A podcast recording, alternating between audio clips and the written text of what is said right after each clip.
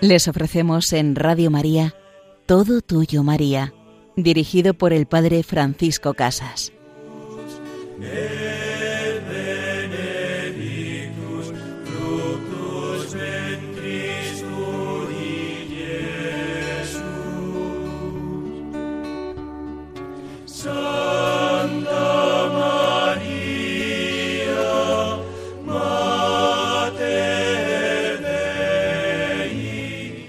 Todo tuyo, María, tú que eres la Madre de la Esperanza, aquella que nos lleva a su Hijo Jesús, pero nos llevas a Él porque un día lo llevaste en tu vientre.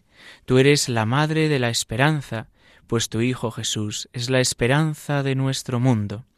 Vamos a comenzar este programa en el que hablaremos de la Virgen María como Virgen y Madre de la Esperanza y de San Juan de la Cruz y su relación con María Santísima con la súplica a la Reina del Cielo que escribía el beato Bartolomé Longo. Oh Rosario bendito de María, dulce cadena que nos une con Dios, vínculo de amor que nos une a los ángeles, torre de salvación contra los asaltos del infierno, puerto seguro en el común naufragio, no te dejaremos jamás. Tú serás nuestro consuelo en la hora de la agonía, para ti el último beso de la vida que se apaga, y el último susurro de nuestros labios será tu suave nombre, oh Reina del Rosario de Pompeya, oh Madre nuestra querida, oh refugio de los pecadores, oh soberana consoladora de los tristes, que seas bendita por doquier, hoy y siempre, en la tierra y en el cielo. Amén. Así, con esta oración, nos hemos dirigido a María, a la que es Reina y Madre de la Esperanza, una fiesta que data del siglo VII en España. Se celebraba tradicionalmente el 18 de diciembre y es la fiesta de la Virgen María de la espera del parto. Expectatio partus se llamaba tradicionalmente, establecida en este día 18 de diciembre por el décimo concilio de Toledo en el año 656. Y esa fecha del calendario mozárabe se mantiene también hoy en nuestros días en la gran ciudad de Toledo. A esa fiesta se le llama también Santa María de la O, pues después de rezar la oración de la tarde, el coro sostenía una larga O, símbolo de la expectación del universo por la venida del Mesías. Desde esta época, desde los siglos VII y VIII, nos han llegado las antífonas que aún se cantan en esta semana del Adviento anterior a la Navidad. Son siete antífonas que se cantan con el Magnificat de la oración de vísperas cada día, desde el día 17 hasta el 23 de diciembre, coincidiendo también con las grandes ferias mayores que la Iglesia pone en estos días para preparar el nacimiento del Salvador. Se llaman antífonas mayores o antífonas de la O y van seguidas siempre de la petición ven. Ven, Señor Jesús, ven, ven al final de los tiempos, ven como Rey y Majestad, pero ven también ahora, ven a nuestra tierra, ven a mi vida. Esta petición del ven nos recuerda las tres grandes venidas de Jesucristo. La venida en la carne hace dos mil años en Belén, cuando en ese pequeño portal con María y José fue presentado al mundo los pastores, los magos, los sabios de Oriente que llegaron a postrarse ante Jesús, ante el Mesías, ante el esperado de los tiempos la llegada al final de la historia que aclamamos en cada Eucaristía después de la consagración. Ven, Señor Jesús, ven con gloria y majestad, ven a reinar en nuestro mundo, ven a llevarnos contigo al Padre. Y una tercera venida, que es la venida actual, la venida en el sacramento. Cada vez que celebramos la Eucaristía, Jesucristo viene a la tierra, transforma el pan y el vino en su cuerpo y sangre podríamos decir que la Iglesia vive en un continuo adviento, en una continua espera de la llegada del Señor y del Salvador, cada día en la Eucaristía y al final de los tiempos en gloria y majestad. Y así, de la mano de la Virgen María, esperamos a su Hijo, Esperamos su retorno glorioso, o podríamos decir de otra manera, esperamos como el Padre le envíe de nuevo desde el cielo a buscarnos y llevarnos con él. Pero a la diestra del Padre está Jesús, y más a la derecha también la Virgen María, sentada cuidando a su Hijo Jesús, cuidándonos a cada uno de nosotros y llevándonos día a día al trono del Padre, a esa presencia amorosa del Dios Trinidad. Por eso podemos decirle a la Virgen, ven, ven, Señor Jesús, ven, querida Madre, llévanos cada día a tu Hijo. Cada antífona de estos siete días empezará con la exclamación o seguida de un título mesiánico tomado del Antiguo Testamento, pero siempre entendidas estas aclamaciones desde el Nuevo Testamento. Vamos a hacer un recorrido muy rápido por cada una de ellas.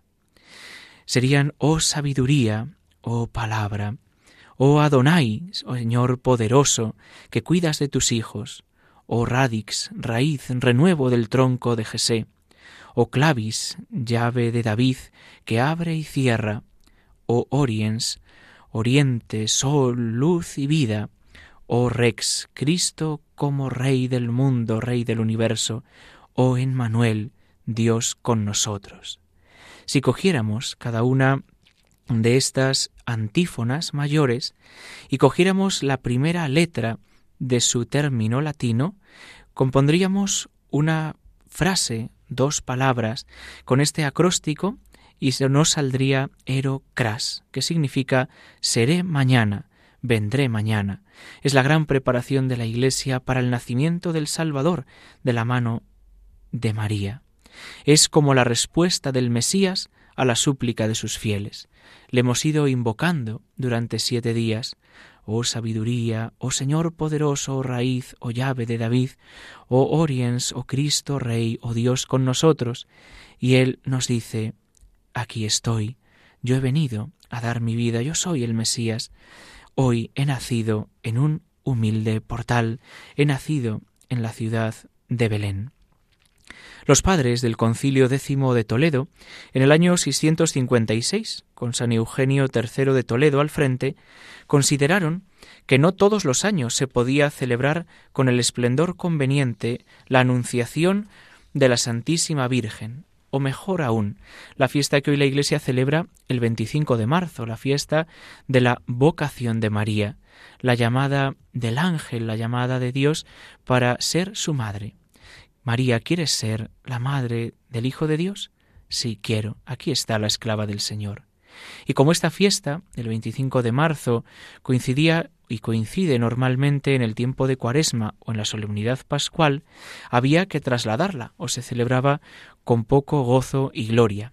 Y por eso en este concilio la Iglesia en España establece por especial decreto que el día octavo antes de la Natividad del Señor se tenga dicho día como el más célebre y preclaro en honor de su Santísima Madre, la Virgen María. Ocho días antes de Navidad, la Iglesia celebra que María es Virgen, la que ha concebido virginalmente. Ocho días después de celebrar el nacimiento del Salvador, la Iglesia invocará a María como Madre. El 1 de enero celebramos Santa María, Madre de Dios.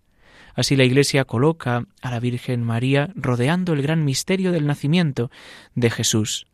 La que es Virgen y Madre nos ha traído la salvación, la esperanza para nuestro mundo.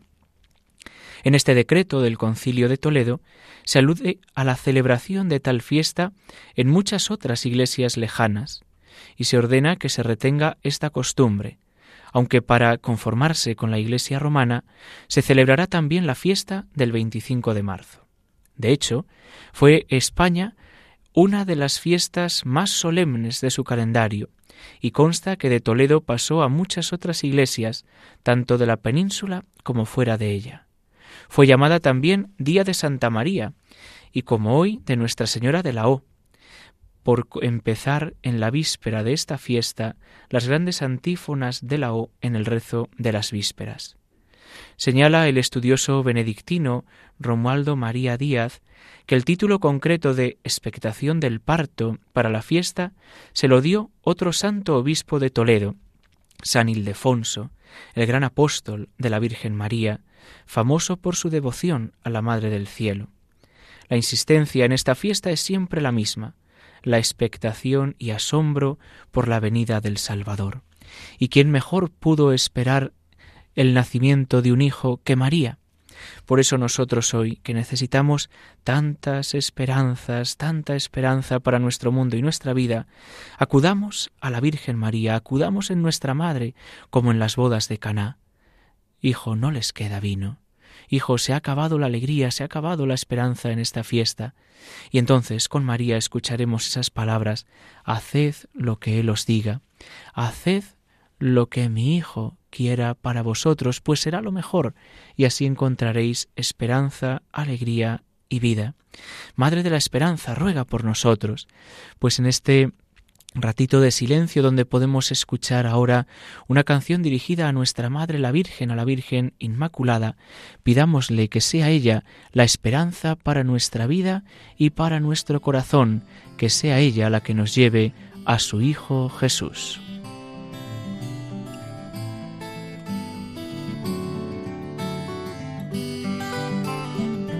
Inmaculada Virgen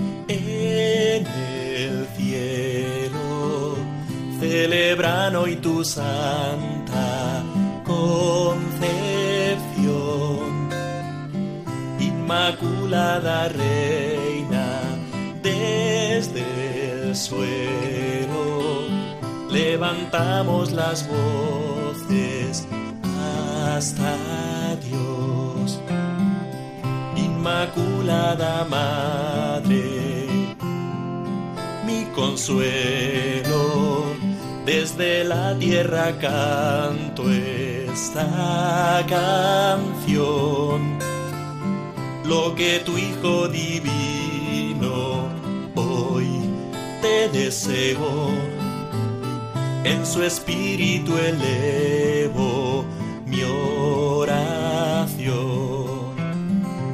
eres la toda santa, la madre del Señor, la inmaculada concepción,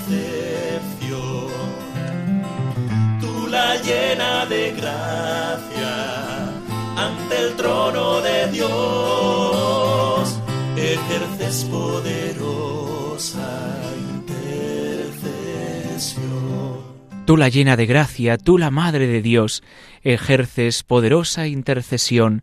Por eso, querida Madre, te pedimos que seas tú la que nos des la esperanza para nuestra tierra. Nos encontramos en este programa Todo Tuyo, María, con el Padre Francisco Casas pidiéndole a la Virgen que sea la esperanza. Y en esta segunda parte vamos hoy a acercarnos a San Juan de la Cruz, a este santo del siglo XVI que caminaba buscando las cimas más altas del amor de Dios y cómo de la mano de la Virgen María fue caminando hacia el Carmelo, fue caminando hacia esa cima de la santidad de la mano de la Virgen María. San Juan de la Cruz es un santo castellano nacido en Fontiveros, Ávila, en el año 1542, el último de tres hermanos, quedó huérfano de padre muy pronto, viviendo en una situación de gran penuria. Su familia se traslada a Medina del Campo y allí estudió en el colegio de los jesuitas de esta ciudad. Al poco de ser ordenado sacerdote, tuvo lugar el decisivo encuentro con Santa Teresa, que había llegado a Medina del Campo en su primer viaje fundacional. La intención de la santa era extender su reforma a los varones, y las inquietudes interiores de este joven carmelita se unieron a las de ella para dar lugar al primer convento de descalzos en Duruelo, en Ávila. La reforma del Carmelo se extendió con gran rapidez también entre los varones. Santa Teresa se llevaría años más tarde a San Juan de la Cruz consigo a la Encarnación de Ávila como director espiritual, y allí permaneció hasta el lamentable pero providencial apresamiento en el año 1577 por los calzados. Los nueve meses de encierro, vejaciones y humillaciones que sufrió en Toledo San Juan de la Cruz supusieron un profundo y decisivo proceso de purificación y enamoramiento de su alma, y fue la espoleta que disparó toda su capacidad poética y teológica reflejada enseguida en sus escritos. Después de su ida de Toledo, auténticamente de película, al que no la conozca le invito a que pueda leerla, pasó un largo tiempo en Andalucía, en una intensa tarea de gobierno, de dirección de almas y magisterio escrito. Se retirará ya enfermo al convento de Úbeda, donde murió el 14 de diciembre de ese mismo año. Fue nombrado doctor de la Iglesia en el año 1925. Para acceder a esta producción escrita de San Juan de la Cruz convendría empezar por su poesía, de la que depende directamente la prosa. El doctor místico es un verdadero artista, un alma dotada de una particular sensibilidad que se expresa sobre todo en su magistral empleo del verso, puesto totalmente al servicio de su intensa experiencia de amor de Dios y con el que alcanza una de las cumbres más universalmente reconocidas de la composición poética española. Serán tres los poemas principales que él mismo comentó después en prosa el cántico espiritual, la noche oscura del alma y llama de amor viva.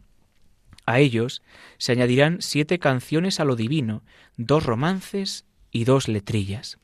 Pues vamos a entrar un poco en el pensamiento mariano de San Juan de la Cruz que podemos encontrar en sus obras.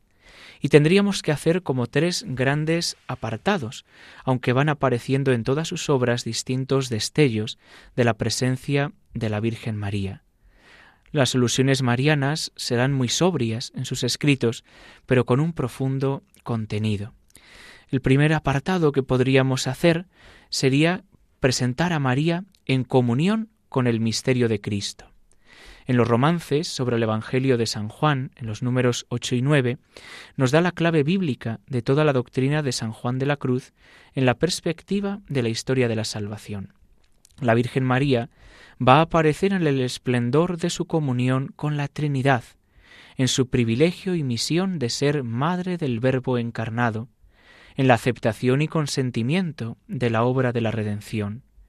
La Virgen María es testigo del misterio, Madre graciosa, que trae en sus brazos a Dios, esposa, iglesia y humanidad, en la que se han consumado los desposorios de Dios con el hombre, abrazado con su esposa, que en sus brazos la traía, nos dirá San Juan de la Cruz.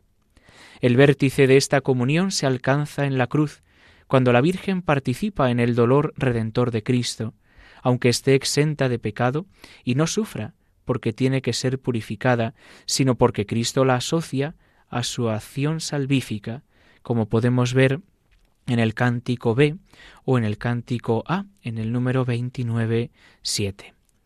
Otro de los apartados que podríamos ver en la obra de San Juan de la Cruz sería la Virgen María bajo la moción del Espíritu Santo. Sería en un contexto significativo, hablando de las almas que se han identificado totalmente con la voluntad de Dios, de modo que todas sus operaciones, obras y ruegos vienen de la moción divina. Así, el Santo Padre San Juan de la Cruz ha escrito Tales eran las de la gloriosísima Virgen Nuestra Señora, la cual, estando desde el principio levantada a este estado alto, nunca tuvo en su alma impresa forma de alguna criatura, ni por ella se movió, sino siempre su moción fue por el Espíritu Santo. Encontramos este texto en la subida al Monte Carmelo, en el apartado tercero. Y así nosotros también le podemos pedir a la Virgen, a nuestra Madre, que nos movamos siempre por la moción del Espíritu Santo, que no nos dejemos mover por intereses humanos, por la opinión de otras personas, por querer conseguir grandes puestos y honores, sino dejarnos guiar donde Dios nos quiera poner, como hizo la Virgen María, la humilde sierva, la que escuchó atenta la palabra de Dios. Y otro apartado que podríamos hacer en el pensamiento de San Juan de la Cruz sería María como modelo de contemplación y de intercesión, María es modelo de confianza, de discreción y atención en las bodas de Caná. La Virgen hace valer su poderosa intercesión ante su Hijo. El que discretamente ama no cura de pedir lo que le falta y desea sino representar su necesidad para que el amado haga lo que fuere servido, como cuando la bendita Virgen dijo al amado Hijo en las bodas de Caná de Galilea, no pidiéndole derechamente el vino, sino diciéndole no tienen vino. Lo encontramos en el cántico espiritual, en el A y en el B, y allí vemos cómo San Juan de la Cruz nos acerca a la Virgen María para que ella nos presente a su Hijo Jesús. María es modelo en el silencio contemplativo que ha acogido la palabra. Por eso San Juan de la Cruz, uniendo siempre María y Cristo, puede exclamar, La Madre de Dios es mía. Es la oración del alma enamorada. La Madre de Dios es mía. Así nosotros vamos a concluir este programa pidiéndole a la Virgen que sea también nuestra Madre, que como Madre de Dios y Madre nuestra nos ayude cada día. Os invitamos a que podáis escuchar de nuevo este programa en el podcast de Radio María o que nos escribáis un correo electrónico al programa todo tuyo maría arroba radiomaria.es con vuestras oraciones, intenciones, preguntas o aquello que deseéis. Recibimos la bendición de Dios y la bendición de Dios Todopoderoso, Padre, Hijo y Espíritu Santo descienda sobre vosotros. Alabado sea Jesucristo.